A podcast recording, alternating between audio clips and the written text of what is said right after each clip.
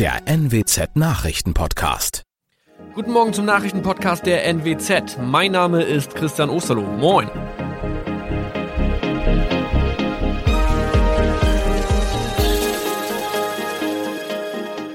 Und das sind unsere regionalen Nachrichten am Morgen.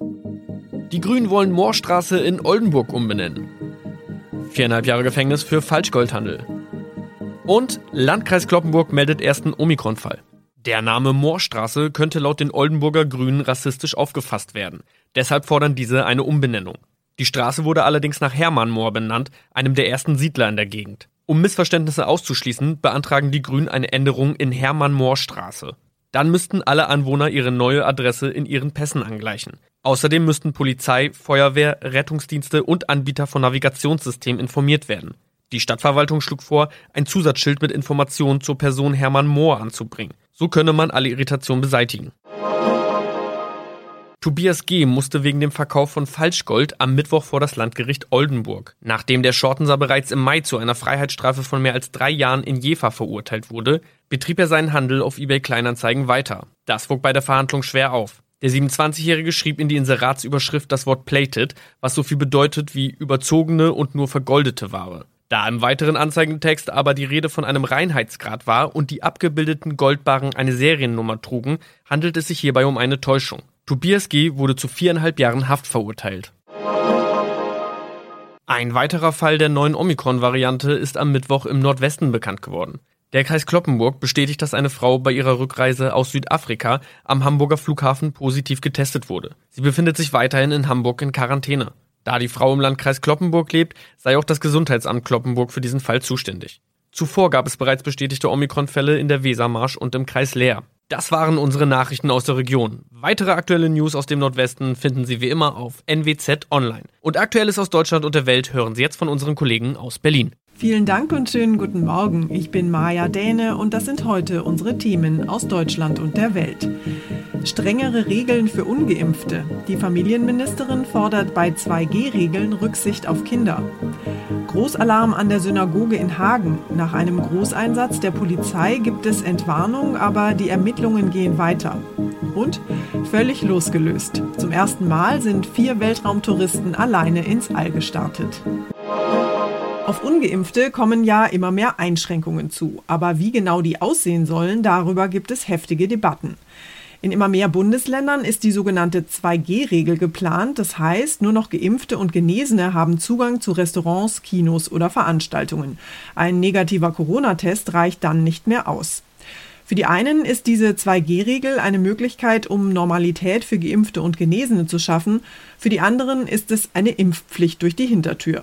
Und besonders knifflig wird es für Familien mit Kindern. Unter Zwölfjährige können ja bislang noch gar nicht geimpft werden, müssten also draußen bleiben bei Familienausflügen oder Restaurantbesuchen. Familienministerin Christine Lambrecht fordert bei der Umsetzung der 2G-Regeln in jedem Fall Rücksicht auf Familien mit Kindern zu nehmen. Meine Kollegin Zoe Tassovali hat sich mit dem Thema mal näher beschäftigt. Zoe, Familienministerin Lambrecht hat ja ganz klar gefordert, bundesweit Kinder von der 2G-Regel auszunehmen. Wie soll das denn funktionieren? So wie das auch schon in Hamburg der Fall ist. Die 2G-Regeln gelten für Kinder unter zwölf Jahren einfach nicht. Es gibt laut Familienministerin Lambrecht aber auch noch andere Lösungen. Man kann beispielsweise auch durch zusätzliche Testvoraussetzungen äh, äh, das Ganze noch mal sicherer gestalten. Egal wie, das Wichtigste ist, dass Familien, gerade da, wo die Eltern geimpft sind und die Kinder sich nicht impfen lassen können, nicht noch mal eine zusätzliche Belastung erfahren. Lambrecht fordert deshalb eine vernünftige Lösung, die das berücksichtigt. Die Familienministerin fordert aber noch viel mehr, und zwar Hilfen für Kinder, die die Corona-Pandemie besonders hart getroffen und psychisch belastet hat. Was soll denn bzw. was muss denn da Ihrer Meinung nach getan werden? Es braucht eine bessere und frühzeitigere Versorgung, sagt sie. Eltern müssen um jeden Preis einen Therapieplatz für ihr Kind bekommen. Und zwar schnell, schnell und auch wohnortnah. Außerdem soll es Anfang Oktober eine bundesweite Bewegungskampagne geben, um Kinder und Jugendliche wieder für Sport zu begeistern. Organisiert wird das vom Deutschen Olympischen Sportbund. Dankeschön, Zoe. Ausgerechnet an einem besonderen jüdischen Feiertag, an Yom Kippur, hat es gestern Hinweise auf eine Bedrohung für eine Synagoge im Ruhrgebiet gegeben.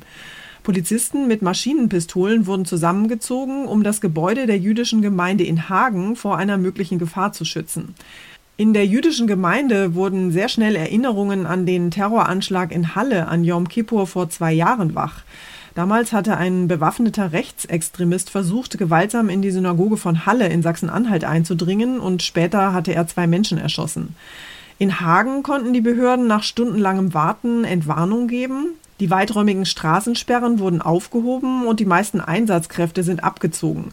Worin die mögliche Gefahr bestanden hat, ob es vielleicht eine Bombendrohung gegeben hatte, teilte die Polizei nicht mit. Es wird aber weiter ermittelt. Zu den Hinweisen auf eine mögliche Bedrohung äußerte sich die Polizei in der Nacht nicht, doch wurde sehr schnell klar, dass die Einsatzkräfte diese sehr ernst nahmen. Zahlreiche Polizisten mit Maschinenpistolen wurden zusammengezogen, um das Gebäude der jüdischen Gemeinde vor einer möglichen Gefahr zu schützen. Teils maskiert und mit dem Finger am Abzug riegelten sie die Synagoge ab. Die Hinweise erhielten die Polizei bereits am Nachmittag, sodass der für den Abend geplante Gottesdienst zu Yom Kippur kurzfristig abgesagt werden konnte. Dirk Zeitler, Nachrichtenredaktion.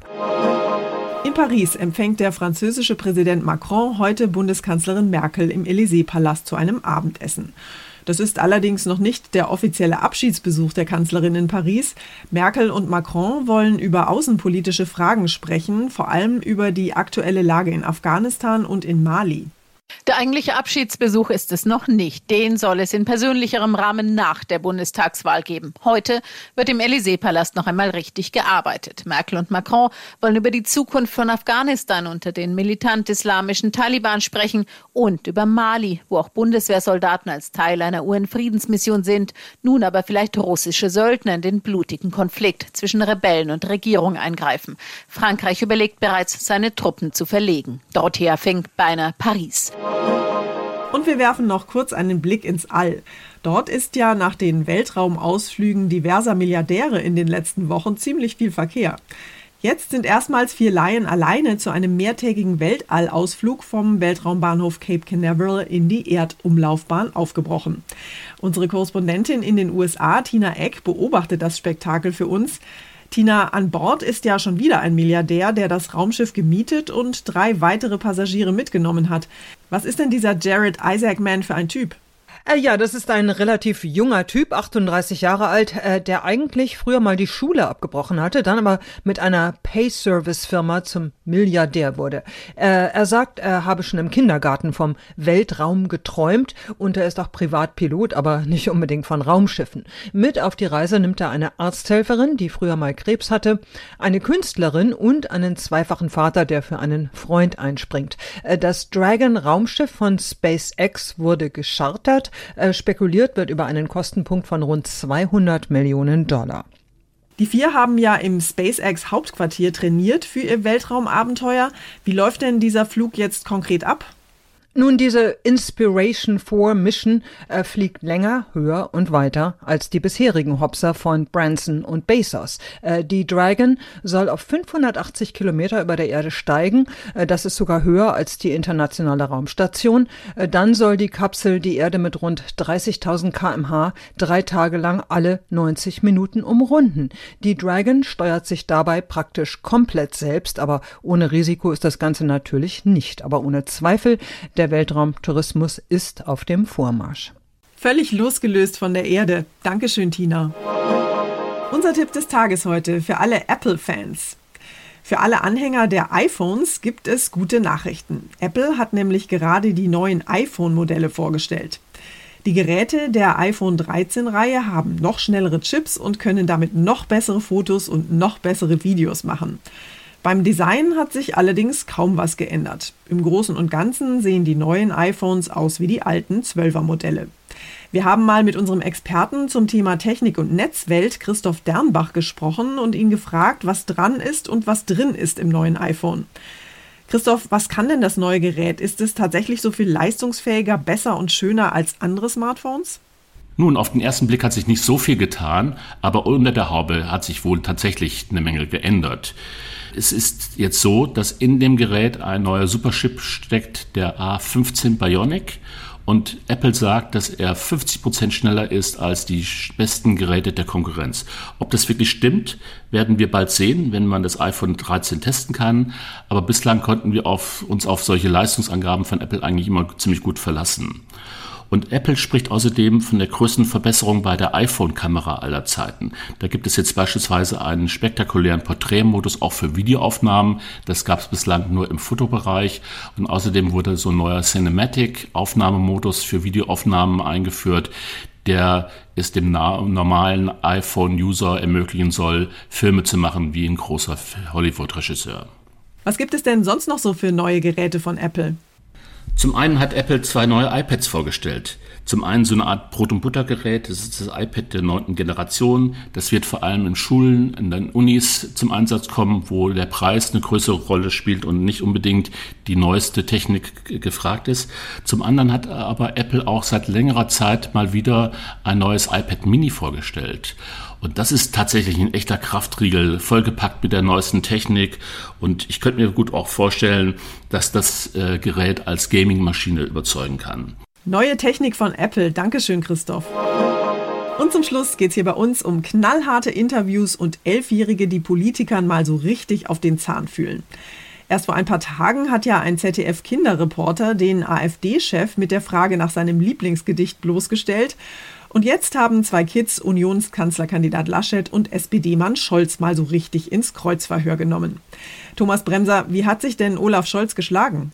Ja, tapfer würde ich sagen, denn ich glaube, mit solchen Fragen hat er nicht gerechnet an dieser Stelle. Er saß auf einem Kinderstuhl in einem kleinen Zelt mit Kuscheltieren. Lange ging es um die Frage, warum die Regierung zusieht, wie Flüchtlinge im Mittelmeer ertrinken, darunter auch Kinder. Kinder ertrinken. Ja, deshalb muss man etwas tun zu ihrem Schutz. Also es ging sehr, sehr ernst zu, damit hätte Scholz sicher nicht gerechnet. Und wie hat Armin Laschet auf die Fragen reagiert? Ja, nicht ganz so souverän, würde ich sagen. Oft sogar patzig, etwa als es um CDU-Mann Maaßen ging, den viele am sehr rechten Rand einordnen. Ist Hans-Georg Maaßen ein Rechter? Warum ist das ein Rechter? Frage ich Sie. Ja, wenn du mir fragst, ist Hans-Georg Maaßen ein Rechter, musst du ja wissen, wer Hans-Georg Maaßen ist oder was der Schlimmes gemacht hat. Also Laschet habe ich richtig angemerkt, dass er froh war, endlich gehen zu können. Das war's von mir für heute. Ich bin Maja Däne und wünsche Ihnen einen guten Start in den Tag. Tschüss und bis morgen.